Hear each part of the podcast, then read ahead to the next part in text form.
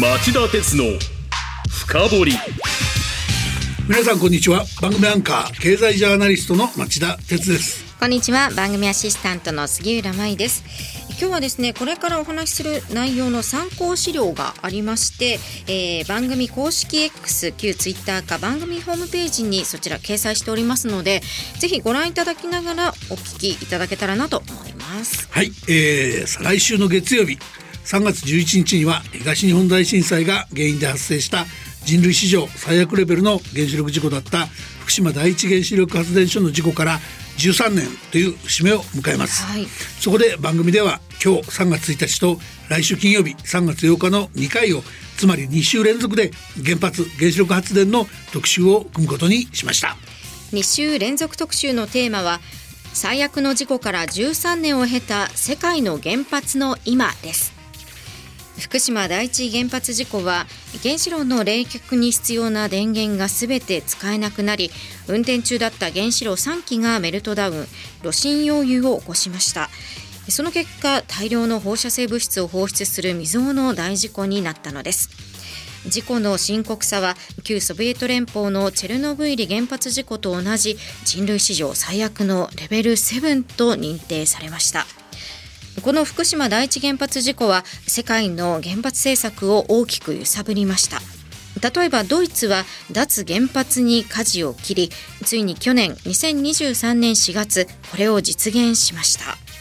はいただそのドイツなんですけど、いち早く脱原発を実現できた理由として見逃せない要因があるんですね、はい、それはヨーロッパには国境を越える電力の融通網があるっていうことです。でこの融通網は電力が足りない時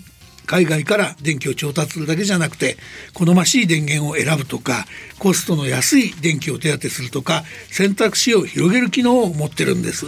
でそこでドイツですが去年脱原発を実現すると同時に再エネの比率を過去最大の6割に引き上げました。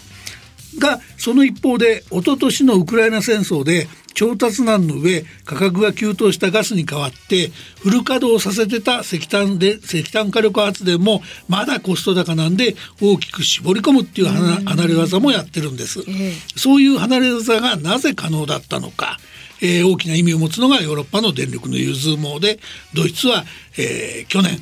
22年ぶりに電力の輸出国から輸入国に転換してるんです、ここのとこさっき杉浦さんが言ってくれた資料見てもらえるといいですね。そうですね、まあ、コスト重視で石炭火力も絞っていたわけですね、はい、ドイツの電力にはまあものすごくダイナミックな動きがあるわけですね。そうなんですね。でヨーロッパではその国境を越える電力の融通網の存在がドイツに限らず各国にエネルギー政策でも原発政策でも多様な選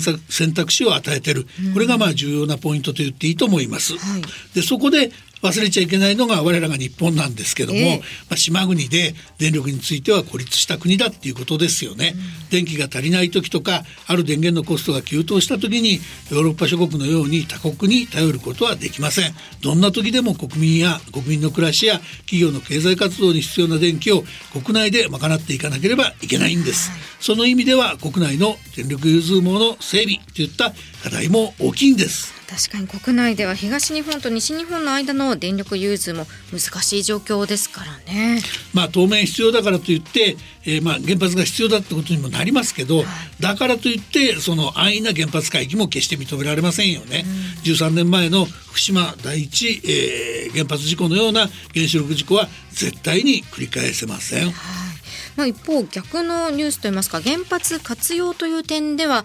先月2月19日東北電力が今年9月に女川原子力発電所を再稼働させるという発表がありました。震災後東日本では1基も原発が運転されていませんでしたがいよいよ再稼働の第1号が登場することになります。町田さんは確か今年1月にまた女川原発取材に行かれてましたよね。これまでもかなりの数の取材行かれてますね、はい、あまあ少なくとも4回ぐらい行ってると思うんですけど、うんえ。あのまあまあそのその現地リポートもしなきゃいけないと思うので、ええ。ー、今日はその2週連続の原発特集の1回目として、えー、女川原発の今回の取材リポートも含めてこういうふうにしてみようかなとこういうテーマにしてみました。2週連続特集最悪の事故から13年を経た世界の原発の今東日本初の再稼働を目指す女川原発町田鉄が4度目の現地取材で改めて感じた信頼の大切さ。要するに今週は福島第一原発事故から13年が経つ中で東京電力の柏崎刈谷や日本原電の東海第二といった他の原発がおしなべて再稼働に苦戦し続けている中でなぜ女川原発が再稼働を一番乗りにこぎつけようとしているのか。その秘密をこれまで何度も取材現地取材をしてきた町田さんがリポートするということですね。今日も興味深いリポートになりそうですね。いやそうしたいと思ってます。それではこの後なぜ女川原発が東日本で最初の再稼働にこぎつけることができそうなのかその秘密を町田さんにじっくり深掘ってもらいましょう。町田鉄の深掘り。この番組は NTT グループ三菱商事ジェラの提供でお送りします。町田鉄の深掘り。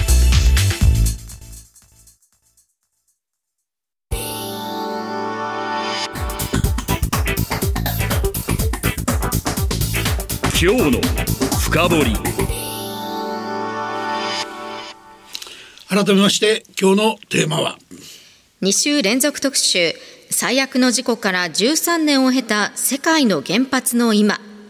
東日本初の再稼働を目指す女川原発。町田鉄が4度目の現地取材で改めて感じた信頼の大切さ。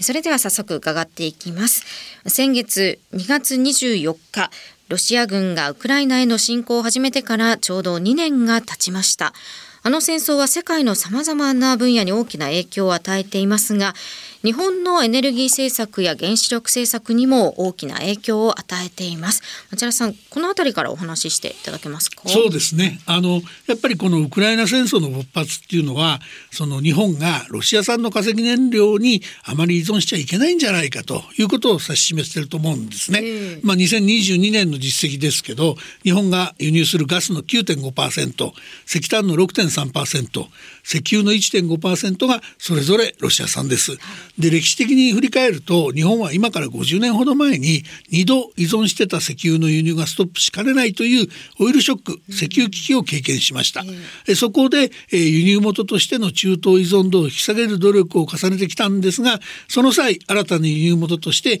関係を深めてきたのがロシアでした。はい、で、まあ、今のところですね日本はサハリン1とかサハリン2といったシベリアのガス田の権益なんか保持してます。しかしあの日本が、えー、ロシアに課した制裁への報復としてですねロシアがいつこの権益を奪ってきても不思議はありません。まあ、とにかく戦時中ですからいざという時にロシア産の火力発電特にガス発電あるいは石炭発電への依存度を引き下げれるような体制を作作っておくことも重要な課題になっていると言えます。でまあそうなるとですね大規模な節電の努力と並んで再エネの拡大それからまああの安全なものに限定してですが原子力を存続し再稼働するということこの3つがまあ重要になってきますよね。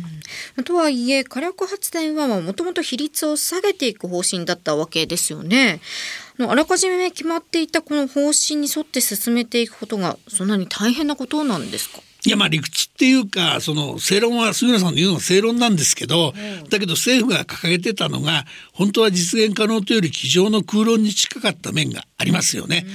なので簡単じゃないっていうのが現実なんじゃないでしょうか。机上の空論ですか。はい、まあ具体的に言いますとね、えー、政府が現在掲げている2030年の電源構成は2021年の実績で72.8%占めてた火力発電の比率を41%まで減らすっていうんですよ。でその代わりに水力を含めて20.3%だった再エネを36から38%に6.8%だった原子力を20から22%に増やすっていうものですよね。でこれ原子力だけ見ていってもですよ、はい、これまで再稼働実績のある西日本の美浜伊方限界など6カ所の原発に加えてさらに西日本で2カ所東日本で3カ所の原発の再稼働が必要になってきます、うん、ところがその中には他人の ID で原発のサイトに入るなどセキュリティがむちゃくちゃな東京電力の柏崎刈羽原発や原発から30キロ圏内に92万人もの人々が居住している東海第二原発が含まれており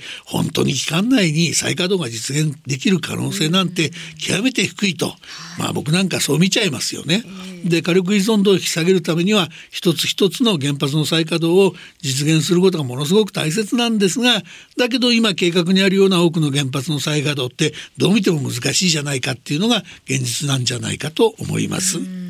なぜ柏崎刈羽に代表されるこの東日本の原発は計画通り再稼働が進まずに遅れてきているんでしょうか？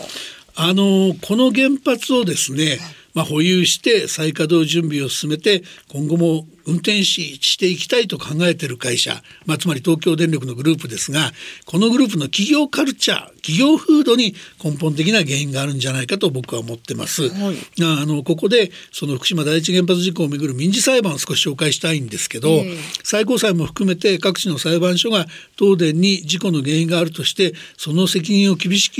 厳しく追及する判決を連発してるんですよね。はい、で、まあ、僕が集計してみたところ事故を受けて各地に避難した住民や居住地を汚染された住民が起こしたえー、損害賠償を求める裁判は、えー、これまで30件ほどあります。はい、でそのうち、えー、判決が確定した代表例はあの仙台高裁に1つと東京高裁に2つあるんですけど、まあ、住民299人に、えー、11億円支払い命じたとか住民91人に2億円支払い命じたとか137人に1億1900万円賠償を命じたといったものがあって、でそれぞれ、えーまあ、最高裁が東電の上告を退けて判決決が確定してます、はい、それからもう一つ紹介しておくと株主代表訴訟ってやつ。これあの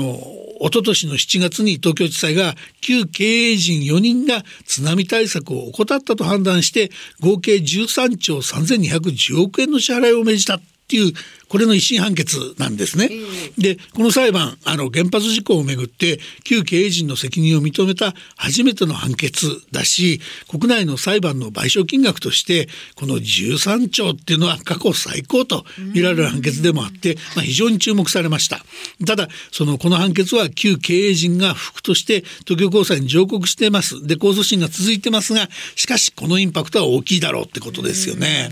裁判所は東電や経営陣に厳しい判決を連発しているんですね。そうなんです。それで、あの特に僕はこの株主代表訴訟の方に注目したいんですけど、はい、あの少なくとも2002年の段階でね、政府機関が公表した地震予測っていう、まあ、あの予測に基づいて巨大津波の襲来の予見が可能だったと。で東電の経営陣がこれを無視して、えー、津波や浸水の対策を怠った結果があの大事故なんだと。まあ、その、えー、経営陣の怠慢が事故の原因だと言ってるわけです。はい、で実はこの点はあの直後あの事故の直後から僕も自分の本なんかで指摘してたことなんですよ。で遡れば東電はあの福島第一原発を建設する際にアメリカの原発メーカーの格安パッケージで原発式機を導入するためにわざわざ30メートルもあった敷地を掘り下げて6メートルにし6メートルにしちゃってたとかね、その後まあいくつも津波のリスクを知らせる知見があったのに無視し続けてたといった問題があります。まあ、つまり時々の知見を自分勝手な論理でで解釈を曲げるそういう安全軽視の企業風土が、えー、東電にあってそれが再稼働を難しくしてきたっていうことではないかと僕は考えてます。そう考えれば当たり前ですよねでそして今ですね再稼働を目指している柏崎刈羽原発の問題さらに深掘りますとね、えー、2021年4月にテロ対策の不備を理由に原子力規制委員会から事実上の運転禁止命令を受けたんですけどその後もですね、はい、不祥事のデパートみたいな状況なんですよ。えーその年の6月には他人の ID カードで原発に入った社員の存在が明らかになり8月には侵入探知機9月には防犯カメラ10月には消火設備11月には緊急用の発電機の故障が毎月続々と判明しました。このほか12月には原子炉建屋の壁にひびが入ってたっていうのまで見つかってるんです。まあ福島第一原発事故原発で事故を起こして反省しなければいけないのに相変わらず安全を軽軽視して地元や原子力規制委員会そして国民の信頼を損ねてしまう企業文化が一向に改善されてないそういうことを東電が自ら裏付けてしまったというしかないと思います。で、まあ、こういう企業文化を温存してしまったっていう点では破綻確実だった東電を国有化して救済したばかりか、えー、原発の免許をここまで取り上げてこなかった政府にも大きな責任があると僕は思います。えー、えー、実は、えー、福島第一原発事故以降政府は東日本の原発の再稼働を急ぐ中で当初首都圏への電源供給で大きな役割を、担える柏崎刈羽を優先したいという意図が見え見えだった時期もあるんですけど東電はそうした見えない期待も裏切り続けてきた格好でした。さあお知らせの後はなぜ東北電力の女川原発が東日本の原発再稼働の第1号にこぎつけようとしているのか現地取材に基づいたリポートを伺っていきます。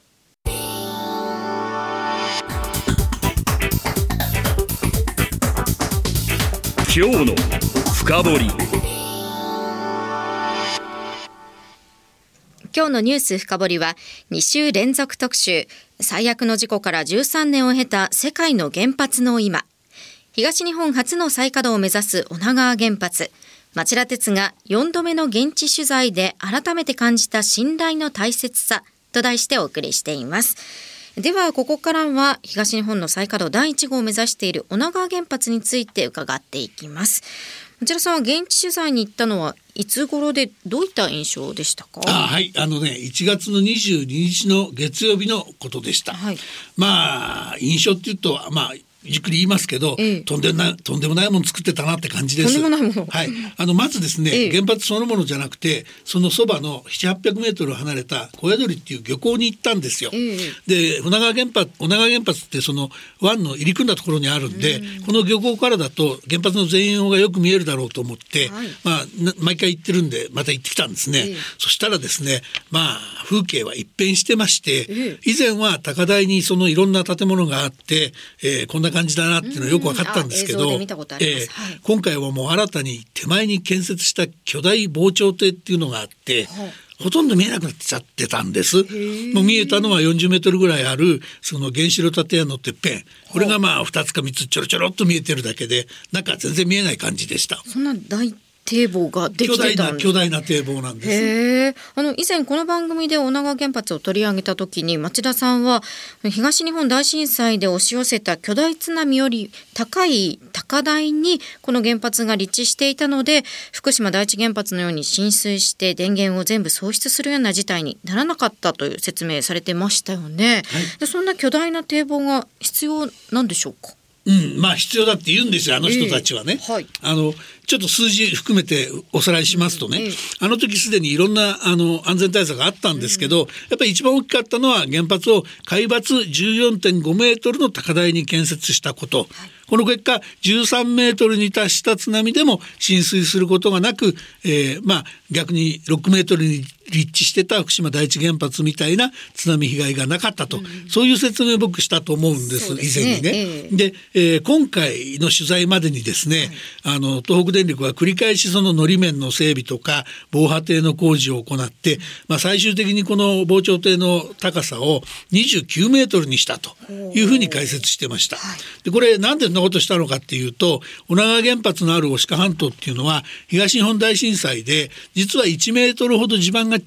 陥没してたと。はいはい、ということは実際の余裕は50センチほどしかなかったはずで、まあ、次の巨大地震が来ることを考えたらもうとても大きな防潮堤が不可欠だって判断したっていうんですよ。でその高さなんですけどあのできた時最初に建設した時はその一般的に予想された津波の高さっていうのはわずか3メートル程度だったんですが周辺の神社の記録とか伝承を調べて、えー、平安時代の戦あの上岸時代ですね西暦869年上岸地震の津波は13メートル以上に達してたはずだっていう社内委員会に参加してた OB の知見を入れてまああの東電とは逆にコストの高騰を厭わず14.5メートルだった高台に建設地を求めた経緯があると聞いてます。はい、で一方ですね今回の防潮堤の高さの29メートルは、えー、確率論で10の7兆年に1回つまり1000万年に1回の確率の巨大津波に耐えられるように計算して決めたとのことでした。えー、まあ立地の時の1000年に1回では不十分だと分かったんで、えー、1000万年に1回の、えー、津波に備えることにしたっていう説明だったんですよ。年に1回いやあのね1000万年って言えば、えー、まああのそれだけ前だと日本列島ってまだ今のような形にさえなってない時代ですからね。僕はこの担当説明してくれた担当者はあの本気で言ってんのかな正気なのかなと思ってその人の顔まじまじと見ちゃいましたよね。なるほど。ではあの取材でこの安全対策はできていると感じましたか？あと地元との信頼関係のこの構築策こちらはどうなってますできてると感じました。あの、まあ、僕はもちろん原発技術の専門家ではないので、ええ、まあ、大雑把な印象でしか言えませんけどももうあのまずはその原発って何かあった時冷やすの大変で水がいるんですよね。そ、ね、の水なんですけど、はい、あちこちにその地下も含めてですねいざという時用に必要な冷却水を貯めておく巨大なタンクがもうそこいら中に設けられてたりですね、原子炉の格納容器を減圧するのに新たにあの設置が必要になったフィルターベントっていうのがあるんですけど、これあのいざっていう時に格納あの格納容器内のあの空気を抜く減圧をするもんなんですけど、これわざわざ独自の設計で3つこされてですね小さくしたんで3つとも原子炉建屋内に収容できたんだと。何がいいかっていうとテロ対策上これで安全性が高まったとかですねあとはそのあのまあその必要になる水をですねあの貯めとくだけじゃなくてその導水管っていうのを36キロも離れた、えー、北上川から引いてくるようにして、えー、水を運んでこれるようにしたとかそれがその地震で生まれた時とかどうするかみたいなあの修理のトラックやなんかも随分整備してるとか、で電源車とかなんかも地震の揺れで倒れないようにこれ敷地内の話なんですけど、はい、止めてある駐車してある電源車を倒れないように巨大なチェーンでですね両側から地面に固定してあるとかですね、はい、まあ、とにかくさまざまな対策をやったなっていう印象でした。はい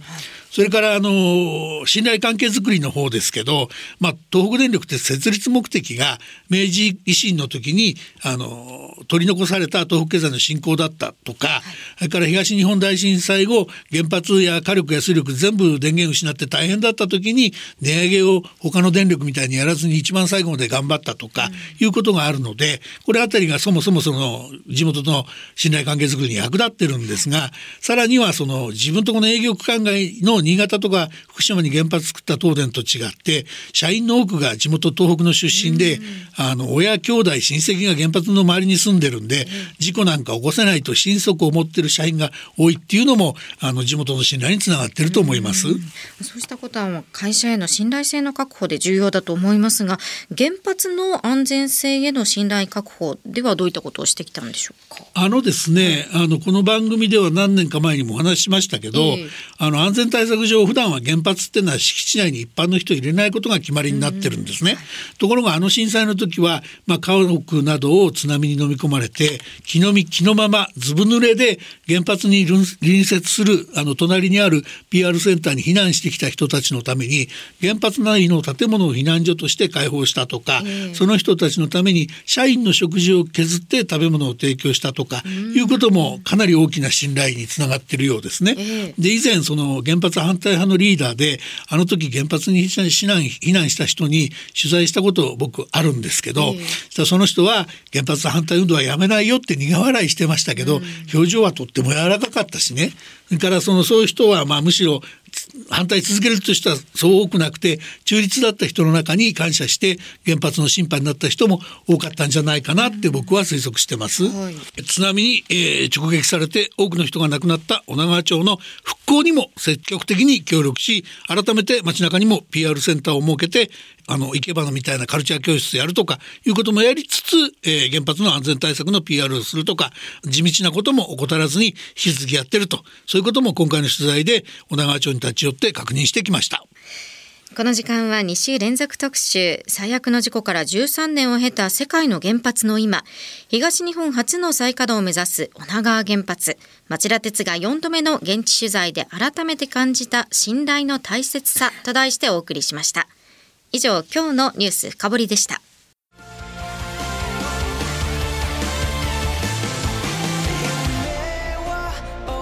本気で夢を追いかける時。新しい一歩を踏み出す時。大切なものを守りたい時。誰も見たことがないものを作り出す時。自分の限界に挑む時。絶対できないと思って始める人はいない。